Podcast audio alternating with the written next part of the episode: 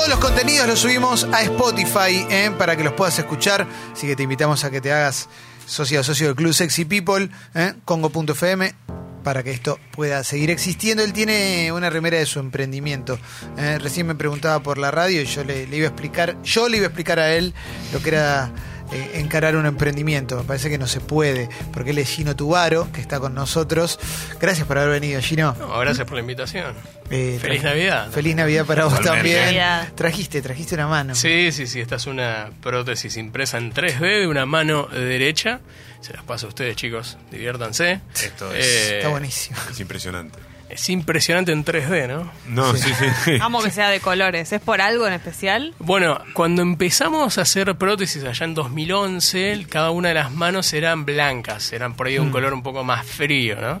Y nos dimos cuenta que a los chiquitos, mm, a los nenes entre unos 5 hasta los 11, 12, les copa mucho los superhéroes. Entonces dijimos, bueno, vamos a empezar a cambiarlas a los colores. Esa por ahí tiene un par de colores medio mezclados, pero hay algunas que las hacemos por ahí en colores de Iron Man, en colores de. Capitán América. Eh, hicimos una con, con los colores de la bandera de Argentina para los más adultos. Entonces los pibes y lo- los más grandes se divierten con la tecnología y pasa a ser de algo frío a algo súper enganchado para ellos. Eh, me parece que es, bueno, ya te lo dijeron mil veces, pero es un laburo increíble, loco. Es súper noble lo que haces, está re bueno. Eh, Tremendo. ¿Alguna vez dijiste, che, no, no, esto ya está, ya lo hice bastante, tengo que parar? O, o, o en, o en tu cabeza es solamente redoblar el esfuerzo con esto? Y arranca, o sea, arrancamos 2011 hasta hoy en día, son casi unos 8 o 9 añitos de estar entregando prótesis, entregamos más de 1300 todas gratuitas. Y en algún momento te diste tantas prótesis todos los días imprimiendo, haciendo esto lo otro. Pero la demanda es enorme, hay un montón de gente que lo necesita. Entonces, si, si nos damos abajo, ¿viste? esa gente se va a quedar sin prótesis. O sea, hoy en día les entregamos a las personas que por ahí no tienen ni una obra social o por ahí apenas le alcanza para comprar la comida. Y lo que hacemos al ser 100% gratuito e ir a buscar esas personas es darles una, una, una oportunidad de tener una prótesis, que por ahí muchos carecen de eso. ¿Cuánto hace que te diste cuenta, supongo que te debes haber dado cuenta, que tu palabra tiene un peso? Y te lo pregunto a raíz de lo que pasó hace un par de semanas con, con Twitter. Y, y toda, todo el ida y vuelta que, que hubo, Qué que, complicado. Que para mí, digo, más allá de, de lo que vos haya- hayas expresado, Sí. para mí fue muy injusto el, el tratamiento que se te dio. Y también me gustaría saber, eh, por supuesto, no de manera oficial, pero me parece Sí, que se te dio un tratamiento bastante de mierda. Y, y me pareció por lo menos me pareció interesante que Cafiero eh, acepte por vía Twitter, no sé Claro. si llegó a eso o no, pero bueno, ahí significa que tu palabra tiene un peso. Sí, lo bueno es que gracias a, a Twitter, las redes y todo eso, nosotros podemos decir, che, si alguien conoce a alguien que necesita una mano o un brazo, nos contactan mucho más fácil, ¿no? O sea, por Claro. un lado nos sirve esto de las redes sociales y, y llegar a tener un, un peso y que, che, mirá, eh, hace ayer, no, el 24, estaba vestido de Papá Noel eh, y fuimos a entregar prótesis. Y una de las cosas que les pedimos a las, a las personas por las redes era, che, si tenés algún regalo, un juguete que le podamos llevar a los chicos, fuimos a, al Garrahan y le entregamos unas prótesis, cuatro prótesis a unos chicos que habían sufrido unas quemaduras, tuvieron una historia jodidísima, la madre murió en el incendio, o sea, todo un bajón. Y nadie los iba a visitar para Navidad, entonces dijimos, bueno, vamos a llevarles sus prótesis y vamos a llenarlos de juguetes, de regalos. Y aparecieron 10 millones de regalos en la puerta del taller y los pibes estaban recontra contentos. Entonces sí, esto de, de- de poder llegar a tener un peso en las redes nos sirve como para decir, che, nos está afectando la producción, como también nos afectó el salto del dólar, como también nos afectan 10 millones de cosas.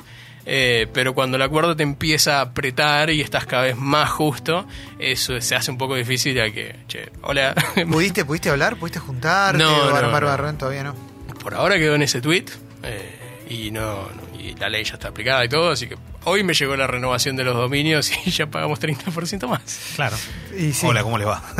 Sí, no, sí, digo sí. porque nosotros con Congo vivimos una situación que tiene que ver con eso, también con el streaming y con todas las cosas, pero Sí, lo sí. tuyo es tan noble, nosotros lo hacemos como es un arma de laburo, y, y la verdad que lo primero que pienso es, tiene que haber un tratamiento especial.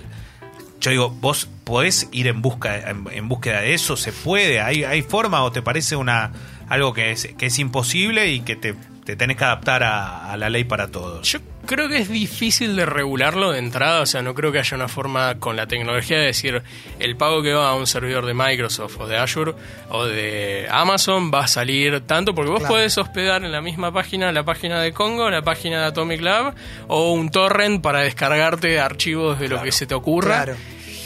Y es difícil poder regular una cosa así. Yo, la verdad es que si me decís, che, en tratamiento especial, y te tengo que decir, no sé, el CBU, de dónde sale la plata, dónde va, con el costo, con esto, lo otro.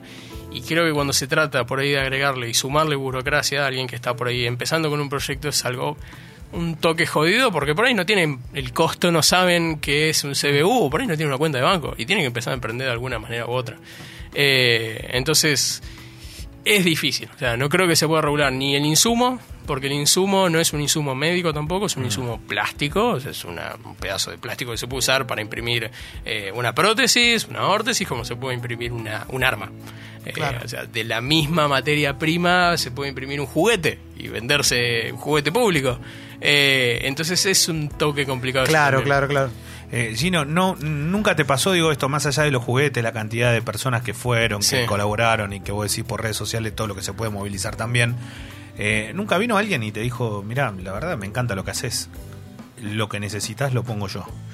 Y se hace con la plata mía. Sí. Eh, vos lo Un seguís, no- mecenas. un mecenas, pero que no, no quiera figurar bueno, ni no, nadie y, claro. que, y que diga el aporte es fuerte. O sea, para Tenemos que- dos patas hoy en día bastante fuertes. Una es con la fundación de Ford, desde Estados Unidos, que ellos nos bancan con los proyectos, con el desarrollo del taller de una liga de mentores, con el desarrollo de prótesis con inteligencia artificial, 3D, solares, etcétera. Y después tenemos una, una oferta bastante fuerte desde México para poder implementar el proyecto en todo México. Eh, Epa. que, que es, es algo interesante que nos, nos está sucediendo hoy en día, que, que se está viendo los resultados. O sea, nosotros hoy desarrollamos tecnología, por ahí hace 8 años venimos haciendo prótesis y el año 2020 estamos desarrollando órtesis, férulas, estamos desarrollando eh, braille, los puntitos del braille que se imprima con una impresora 3D. Todo eso y otros proyectos, como puede ser un clamp, cuando un nene nace, ese clamp que se le pone al cordón umbilical es un clamp que lo compran, lo traen, lo ponen y lo tienen. Chao, se terminó ahí. Pero hay otros países, en Haití por ejemplo, el 5% de los pibes que nacen se mueren porque no le cortan el cordón umbilical como se debe. Entonces con impresión 3D uno podría reciclar una botellita de agua, de PET, transformarla en insumo para la impresora 3D y de ahí imprimir el clamp que le podría servir a algún pibe para cortar el cordón umbilical y que no se muere. Entonces eso se puede hacer con impresión 3D. Y se pueden hacer miles de cosas, lentes, los marcos de los lentes y otras cosas médicas también, una centrífuga, un estetoscopio, un otoscopio. Eh, y todo eso lo estamos enmarcando en un proyecto que es una impresora 3D solar con insumos reciclados. Eh, y para el desarrollo de todo eso, bueno, caímos acá en la, en la problemática que hay que comprar una computadora, que es un Raspberry, que es una computadora chiquitita, tenemos que comprar paneles solares, tenemos que comprar un montón de impresoras 3D, desarrollo, etcétera, etcétera. Eh, estamos hablando con Gino Tubaro, que nos está contando un poco todo esto, sí, to- todo esto que veníamos hablando, también a lo que decías antes, que eh, hubo subas durante mucho tiempo también, o sea, es- eso nosotros también lo hemos vivido, eso está claro, desde otro lugar, por supuesto, ¿no? Es mucho menos noble, pero en definitiva también, sí. ¿Las ideas siempre surgen de una necesidad o a veces tenés una idea para un invento que no, no es necesariamente algo... Mira, el año, el anteaño pasado hicimos un recorrido por todo el país. Eh, fuimos a entregar prótesis desde Buenos Aires, nos fuimos hasta La Quiaca, hasta Ushuaia, hicimos 25.000 kilómetros.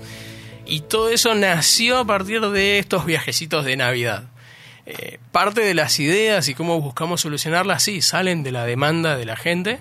Y a veces cuando volvíamos de Navidad, del 26 nos decían, che, está todo lindo, fuiste a entregaste prótesis por alrededor de Capital y eso, pero yo que estoy en Jujuy, no me llevo nada. Eh, y ahí fue que hicimos un proyecto de poner estas tres impresoras, tres, eh, tres paneles solares en el techo de una Ranger, le decimos los agujeros en el techo, literalmente los atornillamos, quedó todo ahí, y una impresora 3D atrás. Y con eso nos fuimos a recorrer todo el país. Entonces sí, creo que todos los inventos y las demandas, eh, todos los inventos y todas las cosas que venimos haciendo crecen y nacen a partir de la demanda de la gente. Eh, ¿Cuál fue tu primer contacto con una impresora 3D? Porque si arrancaste en 2011 eras un niñito. mozalbete. Sí, sí, sí. Un, Purrete. un párvulo. un imberbe. Eh, a partir de, o sea, yo desde chico vengo haciendo inventos. Cosas que me gustan a mí crear. Eh, siempre rompí la plancha a mi vieja, los electrodomésticos y, y mi vieja se cansó un día y me dijo, che, te voy a tener que llevar a algún lugar para que no me rompas más las cosas. Me lleva a un tallercito de inventiva todos los fines de semana, desde Pompeya a Colegiales, con el, en el 42 nos íbamos. Y mm, ahí era, caía, no sé, la mamá de un chico, Víctor, y traía un lavarropas y era pibes, desarmen, pirañas. Eh, y desarmábamos y creábamos cosas. Después de un tiempo dije, bueno, inventar está bueno, pero si hago un invento como que era una cajita y está pegado con cinta y no parece medio profesional, si se lo quiero vender a alguien me vas a pegar una patada y me vas a decir, listo, se queda acá. Eh, entonces me armo mi impresora 3D a eso de los 15, 16 años con eh, otras impresoras de papel, con los motores y todas esas cosas, para hacer que mis prototipos fuesen un toque más lindo. ¿viste? ¿Cómo llegas a armarla? ¿Buscas un tutorial en ese momento? ¿Buscaste algún Claro. tutorial en Taringa, alguna cosa así? Hay una, un, pro- un proyecto, o sea, la impresión 3D ya tiene unos 40, 50 años más o menos, un poquito menos, eh, donde uno puede crear su impresora 3D a partir de un proyecto que se llama RepRap, que es una forma eh, open source de crear impresoras 3D. Tenés eh, la lista de materiales y bueno, tenés que ir armándola, consiguiendo la electrónica, armando todos los aparatitos, el extrusor boludez, eso. ¿no? Una Eso boludez. papá, No, no, lo hace cualquiera. ah, lo voy a hacer Lo hace cualquiera. Me imagino el momento en el que sacó la primera impresión eh, de una máquina hecha por vos. Debe haber sido tremendo eso. Imprimí un Minion. No, ¿lo tenés todavía? Sí. Está pegado en la ladera de mi casa. Excelente, boludo. No Salió creer. más o menos bien. Era un asco, pero salió. Te salió un tubo de gas de auto, Sí, ¿no? sí, sí, era muy feo. Eh, pero eh, lo loco era decir, bueno, ahora tengo una herramienta que me sirve a mí para, no sé, hacerme un minion como para hacer mis prototipos, mis inventos. Claro. Eh, y a partir de eso dije, bueno, estamos en 2011 más o menos, y dije, vamos a hacer otras impresoras e intentar venderlas. Allá por 2011 a nadie le interesaba la impresión 3D, todos pensaban que era una, una máquina que te podía hacer, no sé, muñequitos y no servía para nada. Eh, pero si no hubiese sido por haber empezado a hacer esa impresión 3D, la mamá de Felipe, que fue la primera prótesis que entregamos, nunca se hubiese enterado de que nosotros estábamos haciendo impresoras 3D. Claro. Ella nos manda un mensajito por Facebook diciendo, che, quiero una prótesis para mi hijo. ¿Hay algo que se pueda hacer? Y ahí con otro chico estábamos laburando y la entregamos y bueno, pasó todo lo que pasó hasta hoy en día. Eh, ¿te, has- te pidieron, te piden cosas que, que, no sean eh, prótesis de manos? Digamos, te, te piden otras cosas, te llegan cartas de gente diciéndote necesito ayuda con.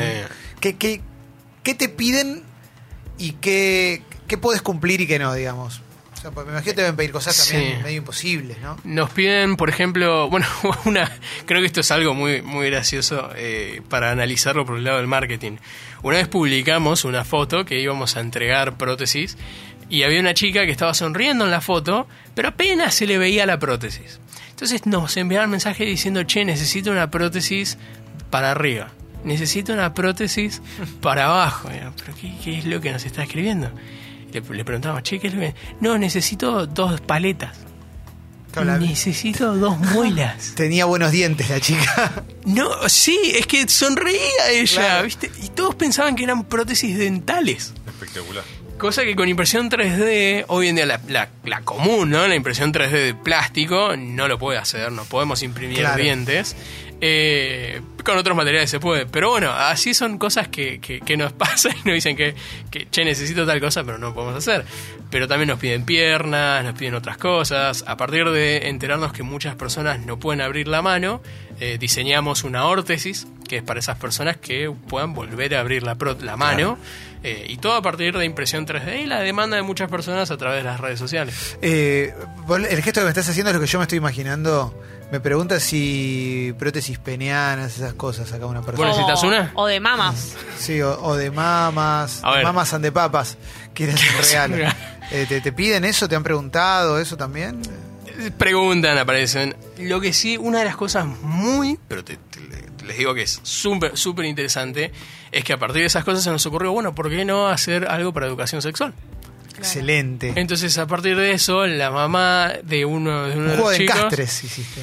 Y es que le puedes enseñar a los pibes que no tienen la más pálida idea de un aparato reproductor femenino, es, Excelente. che, esto funciona así, esto es así, esto es lo otro y esto es aquello. Eh, y eso lo hacemos con impresión 3D y puede, puede parecer un poco bizarro, pero hay un montón de pibes que Puede servir para adultos también, que Sí, tampoco saben. obvio, Perfecto. obvio. Pero eh, lo loco es que podemos dar clases de educación sexual a partir de esa idea loca o delirante que puede ser imprimir Muy bueno. Este alargues para miembros masculinos, digamos. Eh, Gino, si te dieran, Vanele, no sé, 100 palos verdes, Sí. ¿viste? Como vos tuvieras una libertad total económica para hacer lo que te gustaría hacer, ¿a dónde apuntarías si no hubiera un límite económico? Yo, hoy en día el proyecto lo que apuntamos es que con muy poquito podemos hacer mucho. A partir de una hojita de papel fue que hacemos las prótesis, ¿no? O sea, el- nos mandan una foto de su muñón sobre una hoja cuadriculada y ahí tenemos los diseños, etcétera. Eh, con impresión 3D estamos haciendo estos aparatos médicos, ¿no? Todas la- las soluciones de educación sexual, eh, los aparatos bla, bla, bla. Sí. Yo creo que con muy poquitito podemos hacer mucho y si me das canilla libre, yo lo que apuntaría es a transformar todo lo que puede ser tanto educación como tecnología, eh, apuntado toda solidaridad. ¿Por qué? Con una prótesis nosotros les enseñamos a los chicos en las escuelas a imprimir una mano, ¿no? Sí. En el transcurso de ese proyecto, de ese cuatrimestre, los chicos aprenden impresión 3D, programación, tecnología, aprenden cosas que en un futuro les van a resultar súper útiles. Pero no lo hacen porque se quieren sacar un 10 en una materia. Los pibes lo hacen porque quieren ayudar a un compañerito en su clase. Entonces vos ves los resultados que van teniendo, los del año pasado que no hicieron el proyecto con los del año siguiente, y ves un incremento en las notas muy zarpado. Entonces creo que cuando aplicamos tecnología en ambientes sociales, que por ahí están un poco vulnerables, vulnerados, como puede ser en el penal de Seiza, estamos cambiando la vida a muchas personas, que ese cambio va a repercutir por ahí en 5 o 10 años, y va a ser un cambio mucho más sustancial que por ahí decirle a las chicas privadas de la libertad que por ahí armen un marco, una ventana y eso lo vendan y genere ingreso, a que le digamos, che, el hijo de la persona privada de la libertad, compañero tuyo, en la cárcel tanto, necesita una prótesis, ¿se la haces? Y le mandan un video a las chicas privadas de la libertad. Entonces ahí dice, ah, mierda, lo que estoy haciendo acá dentro de la cárcel vale la pena. Cuando salga de la cárcel no voy a volver a delinquir, sino que vi otra realidad de la vida que es ayudar a otra persona. Eh, Espectacular. Y si me das canilla libre, creo que, que haría todas esas para ahí. cosas. Sí, sí. ¿Hoy en qué estado está la impresión 3D? ¿A- a- ¿Qué es lo máximo que se puede imprimir hoy y qué se proyecta de acá a unos años? Por el lado de lo más sencillo y local, uno puede imprimirse tanto un arma como puede imprimirse una prótesis, o sea, la, la herramienta en sí, tendríamos que pensarlo como, como una herramienta que imprime uno, un material X capa por capa. Sí. Entonces, con ese mismo concepto, eh, se imprimió hace muy poquito un montón de casas en 3D. Casas en un terreno donde estaba la gente pobre y las mandaron ahí y dijeron, bueno, vivan acá y van a tener una casa con paredes de concreto buenas que van a aguantar, ¿no? Imagínate un techo que use impresoras 3D eh, para hacer las casas, ¿no? Podría ser una cosa muy loca. Después se pueden imprimir comida, se puede imprimir orejas. ¿Comida? ¿Cómo Sí. comida? Contámelo de la comida. Comida, en vez de poner un extrusor de plástico, Sí. pones un extrusor que saque chocolate, por ejemplo. O podés poner un extrusor que imponga la pasta de una pizza eh, y que se vaya cocinando a medida que se imprime. A mí me encantaría tener mi carita impresa en 3D de chocolate. Sí, claro, obvio. Eh, es, por ahí es, es una pavada, pero le imprimís un- a alguien un, un chocolate su, su cara impresa en 3D y le decís, toma, feliz Navidad, feliz cumpleaños, que puede ser. ¿Cómo sale eh, el producto? Por ejemplo, voy al- a, la, a- a la mano Sí. o al brazo, o no sé cuántos modelos hay, pero te- pero no, eso desconozco. Pero digo, ¿cómo sale? ¿Ustedes los tienen que ensamblar eso? ¿Lo van ensamblando? ¿Cómo, cómo, cómo te lo deja la impresora 3D? Sí, en, la, en la muestra. Las máquinas más baratas imprimen en un solo color. Sí. e imprimen bastante lento y en una superficie bastante chica, ¿no? 10x10, 15x15 o 20x20, a eso una altura de 20, 20 centímetros generalmente.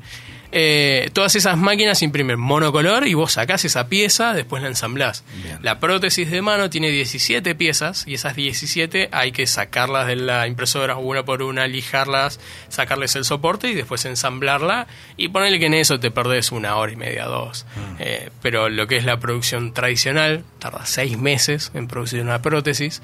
Con esto, con impresión 3D, se tarda 24 horas y en uno tenés un costo de 10 mil dólares y las 3D tienen un costo de unos 600 pesos, que para cualquiera que lo necesita es 100% gratuito por esta super diferencia de costos que hay entre una y otra. Eh, estaba googleando algo para preguntarte, para Sí. ver si no es una boludez que se me ocurrió, pero no veo que no. Que es que preguntarte por órganos impresos en 3D. ¿qué, qué- Localmente se están haciendo.